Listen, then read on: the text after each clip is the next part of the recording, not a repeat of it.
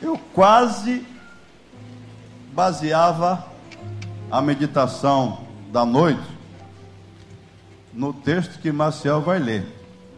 Mas eu tinha dúvidas sobre a agenda dele. Cadê o Marcel?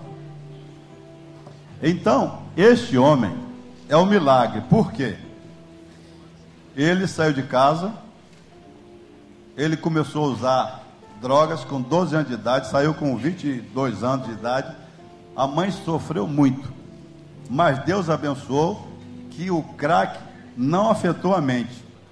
Ele está decorando a Bíblia toda. Vai recitar de cor Romanos 8. Amém. Vamos lá, abriu a minha tradução que eu gosto de memorizar, a Bíblia ao meio de atualizada. É, eu entendi que a evangelização tem tudo a ver com você ter a palavra de Deus no coração, né? Lucas 6,45 diz assim: O homem bom, do bom tesouro que ele tem no coração, na mente, tira o bom. O homem mau, do mau depósito que ele tem no coração, tira o mal, porque a boca fala que o coração está cheio. Então comecei a memorizar a Bíblia e facilita também na, na hora da evangelização. Capítulo 8 de Romanos diz assim: Portanto, agora, nenhuma condenação há para os que estão em Cristo Jesus, que não andam segundo a carne, mas segundo o Espírito. Porque a lei do Espírito da vida em Cristo Jesus nos livrou da lei do pecado e da morte. Porquanto o que fora impossível à lei no que estava enferma pela carne, isto fez Deus enviando o seu próprio Filho em semelhança de carne pecaminosa. E no tocante ao pecado, e com efeito condenou Deus na carne o pecado a fim de que o preceito da lei se cumprisse em nós, que não andamos segundo a carne, mas segundo o Espírito. Porque os que se inclinam para a carne cogitam das coisas da carne, e os que se inclinam para o Espírito, das coisas do Espírito. Porque o pendor da carne dá para a morte, mas o pendor do Espírito para a vida e paz. Por isso, o pendor da carne é inimizade contra Deus pois não está sujeito à lei de Deus, nem mesmo pode estar. Versículo 8: Portanto, os que estão na carne não podem agradar a Deus. Vós, porém, não estáis na carne, mas no Espírito, se de fato o Espírito de Deus habita em vós. Mas se alguém não tem o Espírito de Cristo, este tal não é dele. Se, porém, Cristo está em vós, o corpo, na verdade, está morto por causa do pecado mas o Espírito é vida por causa da justiça. E se habita em vós o Espírito daquele que ressuscitou a Jesus dentre os mortos, esse mesmo que ressuscitou a Cristo Jesus dentre os mortos, vivificará também o vosso corpo mortal por meio do seu Espírito que em vós habita. Assim, pois, irmãos, somos devedores, não a carne como se constrangidos a viver segundo a carne, porque se viver de segundo a carne, caminhais para a morte. Mas se pelo Espírito mortificardes os feitos da carne, certamente vivereis. Versículo 14: Pois todos os que são guiados pelo Espírito são filhos de Deus. Porque não recebestes o espírito de escravidão para viverdes outra vez atemorizado, mas recebestes o espírito de adoção, baseados no qual clamamos, Abba Pai. Versículo 16, o versículo que a identidade do cristão, o próprio Espírito, testifica com nosso espírito que somos filhos de Deus. Se somos filhos, somos herdeiros, herdeiros de Deus, co-herdeiro com Cristo. Se com Ele sofremos, também cremos que com Ele seremos glorificados.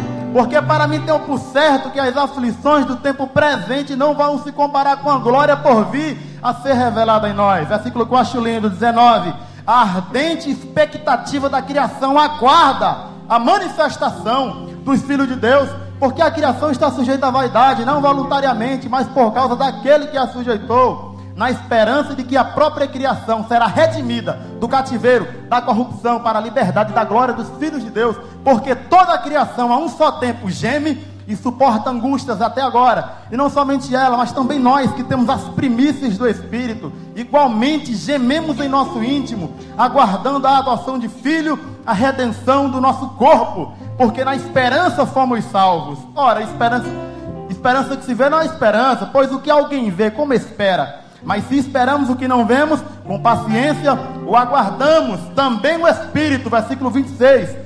Também o Espírito semelhantemente nos assiste em nossas fraquezas, pois não sabemos orar como convém, mas o mesmo Espírito intercede por nós sobremaneira com gemidos inexprimíveis. E aquele que sonda os corações sabe qual é a mente do Espírito, porque é segundo a vontade de Deus que ele intercede por nós. Sabemos que todas as coisas cooperam para o bem daqueles que amam a Deus, daqueles que são chamados segundo o seu propósito. Porquanto aos que de antemão conheceu, a estes também os predestinou para serem conforme a imagem do seu filho, a fim de que ele seja o primogênito dentre muitos irmãos. E aos que predestinou a estes também chamou, e aos que chamou a estes também justificou, e aos que justificou a estes também glorificou. Que diremos, pois, à vista destas coisas? PIB do recreio, todo mundo sabe esse versículo, versículo 31. Se Deus é por nós, aquele que nem mesmo ao seu filho poupou, antes por todos nós o entregou, porventura não nos dará com ele graciosamente todas as coisas? Quem tentará acusação contra os eleitos de Deus? É Deus quem os justifica, quem os condenará? Foi Cristo Jesus quem morreu, ou antes, quem ressuscitou dentre os mortos o qual está à direita de Deus, intercede por nós. Quem nos separará do amor de Deus? Será tribulação, ou perseguição, ou fome, ou nudez, ou perigo, ou espada? Como está escrito, por amor de ti somos entregues à morte o dia inteiro. Fomos considerados como ovelha para, os, para o matadouro. Em todas estas coisas, porém, somos mais do que vencedores por meio daquele que nos amou, porque estou bem certo de que nem a morte, nem a vida, nem os anjos nem os principados, nem as potestades, nem o presente, nem o porvir, nem a altura, nem a profundidade, nem alguma outra criatura nos poderá separar do amor de Yeshua, Ramachia, Jesus Cristo. Deus abençoe a vida da igreja. Em nome de Jesus. Obrigado, irmão Maciel. Ele está no primeiro ano de bacharel em teologia.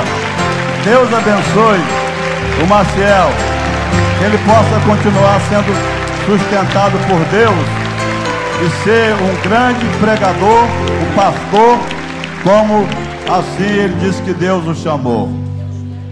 Meus irmãos,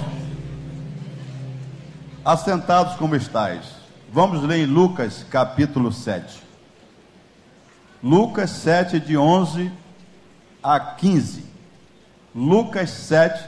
Eu estava dizendo para o pastor Franco o seguinte: nós temos relógio, nós temos o Espírito Santo de Deus, e a mensagem pode ser pregada em uma hora, em 30 minutos, em 10 minutos, em 5 minutos. E diz a palavra: não é por muito falar que seremos ouvidos. E nós não temos nem como reclamar, dizendo assim: eu fui para ouvir a palavra, mas meus irmãos, desde o início do culto aqui, às sete horas, estamos ouvindo a palavra. Cada testemunho é uma pregação. Então nós vamos falar, dar uma palavra sobre o dia especial das mães, falando sobre lágrimas de uma mãe. Assentados em reverência à palavra de Deus, ouçam, acompanhem. Em dia subsequente, dirigiu-se Jesus a uma cidade chamada Naim. Iam com ele os seus discípulos e uma numerosa multidão. Como se aproximasse da porta da cidade, eis que sai o enterro do filho único de uma viúva, e grande multidão da cidade ia com ela. Vendo o Senhor, compadeceu-se dela e disse: Não chores. Chegando, tocou o esquife, parando os que conduziam. Disse Jesus: disse ao jovem: Eu te mando, levanta-te. Sentou-se o que estivera morto e passou a falar, e Jesus o restituiu à sua mãe. Amém, irmãos?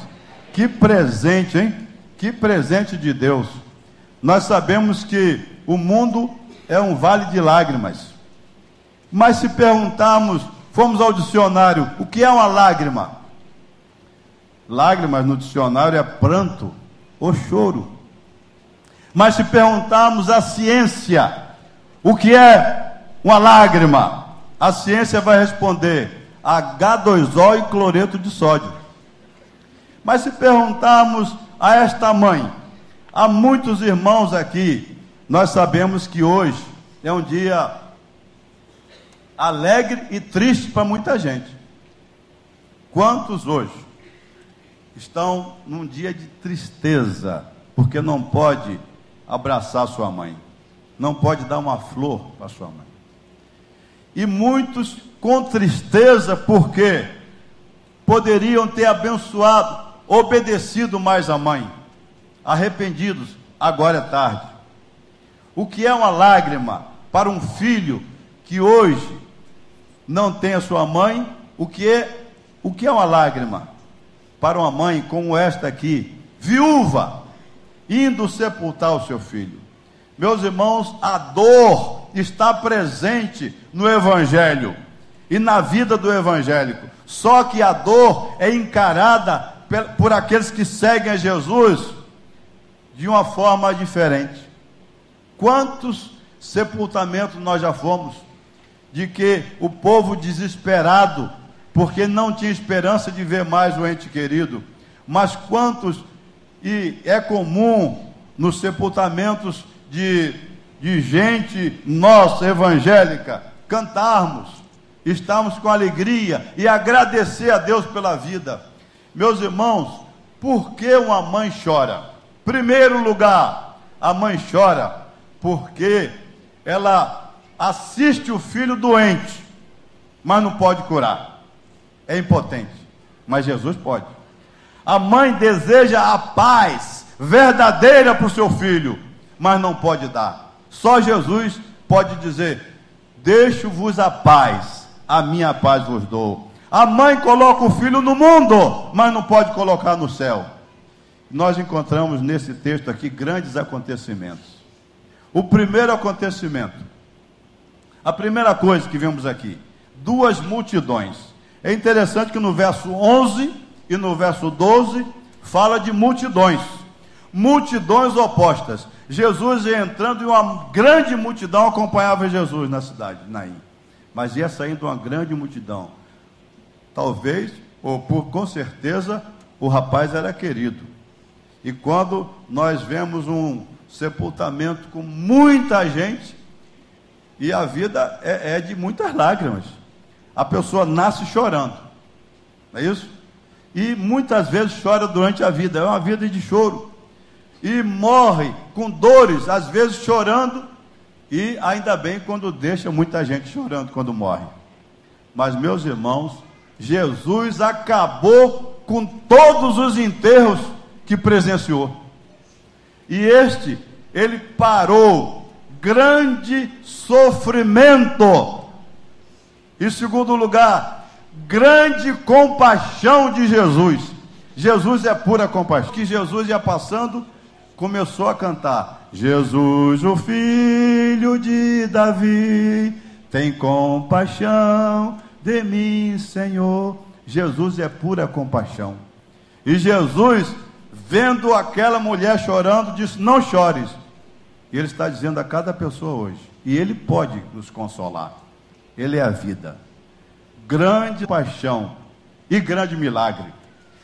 Meus irmãos, será que é um milagre grande levantar uma pessoa que já morreu há algum tempo, como Lázaro também. Grande milagre é, uma, é um milagre da ressurreição. Mas eu me lembro de um hino desde criança que eu ouço.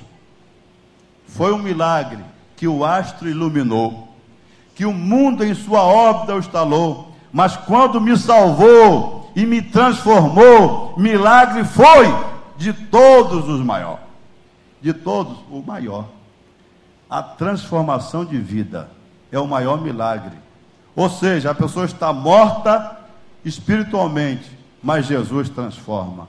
Eu gostaria de dizer que houve também grande alegria. Jesus tocou aquele jovem, não só no Brasil, mas no mundo. Muitos jovens estão mortos nos seus delitos e pecados. E nós podemos usar a palavra de Deus para que as pessoas deixem Jesus tocar este culto. Mas muita gente não quer ser tocado por Jesus. E você pode cantar como o Luiz Carvalho gravou no passado, e cantar com alegria. Tocou-me, Jesus, tocou-me. Sua vida hoje. Há muita gente que fala, mas eu não estou morto para que Jesus me toque como esse jovem.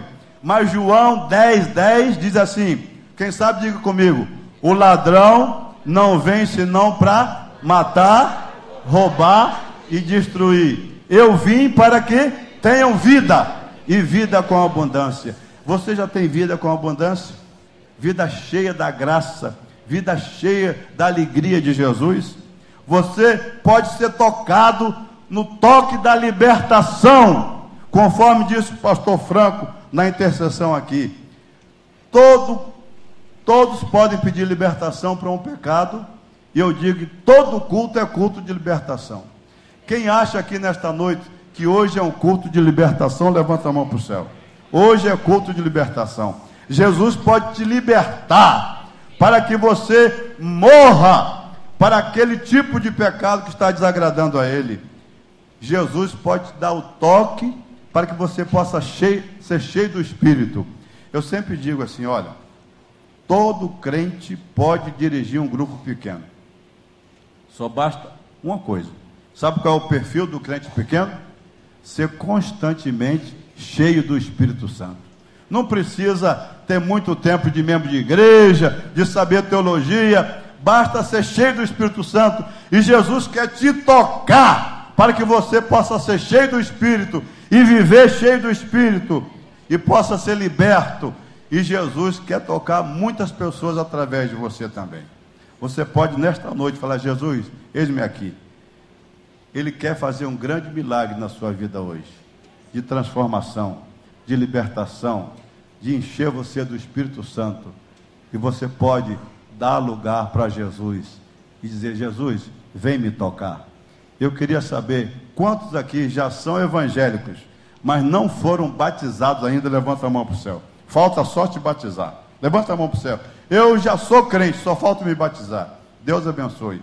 Quantos aqui já sentiram a chamada para a obra missionária, mas não foram ainda? Levanta a mão. Já sentiu a chamada? Deus está te chamando hoje. Levanta a mão para o céu. Deus abençoe. Quantos aqui gostariam de fazer a seguinte oração? Abaixe sua cabeça. E você pensa, se você quiser repetir em silêncio, repita essa oração. Todos que quiserem repetir em silêncio. Em silêncio, no seu coração, repita se você quiser. Senhor Jesus, eu sou pecador, mas preciso ter certeza da minha vida eterna. Eu quero estar contigo aqui na eternidade. Consola o meu coração, me liberta, me transforma, me salva, porque eu quero te seguir em nome de Jesus. Amém. Quero perguntar, você que ainda tem dúvida da sua salvação, você que fez essa oração em silêncio, levanta a mão para o céu. Quem fez essa oração? Todos. Todos que fizeram essa oração. Agora, a Bíblia diz: Não me envergonhe do Evangelho. Nós vamos terminar o culto orando por todo mundo que levantou a mão nesse auditório. Fique em pé, toda a igreja fica em pé. E todo mundo que levantou a mão para ser transformado por Jesus, para ser liberto, para voltar para a igreja, para ser batizado, para reconciliar, para orar pela Cristolândia, para contribuir pela Cristolândia. Venha à frente todos que levantaram a mão. Em nome de Jesus eu vou orar por você agora. Pode vir. Todos que levantaram a mão, sai do seu lugar e pode vir. Se você viu alguém que levantou a mão, fala assim, vai lá, ele vai orar por você, pela sua saúde, pela sua família, pelos seus vizinhos que às vezes está te incomodando. Jesus quer te libertar hoje à noite de um pecado que você vem lutando há muito tempo. Mas você pode falar: Ó oh, Jesus, toca na minha vida e me liberta deste pecado que está me causando tristeza e falta de comunhão contigo. Jesus, eu te quero hoje à noite. Enxuga minhas lágrimas, como daquela mãe. Me toca, Jesus. Me toca, Jesus. Nós vamos louvar a Deus e você pode chegar Não deixe de dar esse testemunho, dizendo: O meu passo, Jesus, é um testemunho, é uma prova de fé. O jovem estava morto, mas Jesus falou: Senta-te, jovem. E Jesus entregou a sua mão, a sua mãe. Você vai dar um presente à, à sua mãe, se chegando a Jesus. Você vai dar um presente a Deus, se chegando a Jesus. E Deus está te dando um presente de libertação, de cura, de salvação, de remissão. Nós vamos agora louvar, dizendo que nós fomos lavados no sangue de Jesus. Você que confessou Jesus já foi lavado. Se não fez isso, ainda há tempo e não precisa fazer. Vem para perto, vem para cá, pode vir, chega perto. Você que, enquanto nós cantamos e louvamos ao Senhor, você vem para Jesus chega para perto da gente e toca na gente. Mas você também pode se aproximar do Senhor. Vem para cá, você pode vir. Vem para cá. Vamos louvar o Senhor. Pode vir.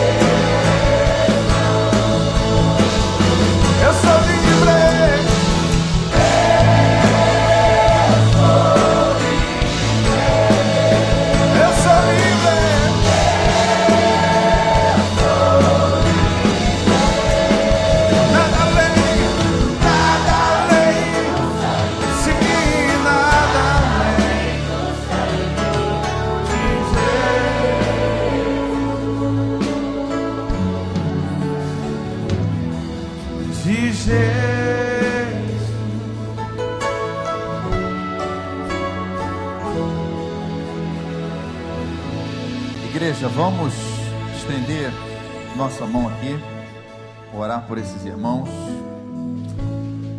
Pai, nós te louvamos, Senhor, porque tu és Deus de amor todo-poderoso, que salva, que cura e que liberta. E Pai, tu sabes da intenção, da oração de cada um destes irmãos. Aqueles que hoje, Senhor, entregaram suas vidas a Jesus Cristo, reconhecendo-o como seu Senhor e Salvador. Que, Pai, tu perdoe seus pecados, lave-os no sangue de Jesus. Batize-os com teu Santo Espírito, Senhor. Escreva seus nomes no livro da vida, dando-lhes segurança da salvação. E estes, aqueles que escolheram pelo batismo, que, Senhor, tu, ó Pai, ajude-os agora a perseverar na caminhada da fé, para que nenhum se perca nem se desvie. Que o Senhor também ajude aqueles que responderam a chamados missionários, aqueles que entregaram pecados, todos agora, Senhor, que sejam fortalecidos pelo Teu Espírito Santo, em nome de Jesus. Amém. Amém.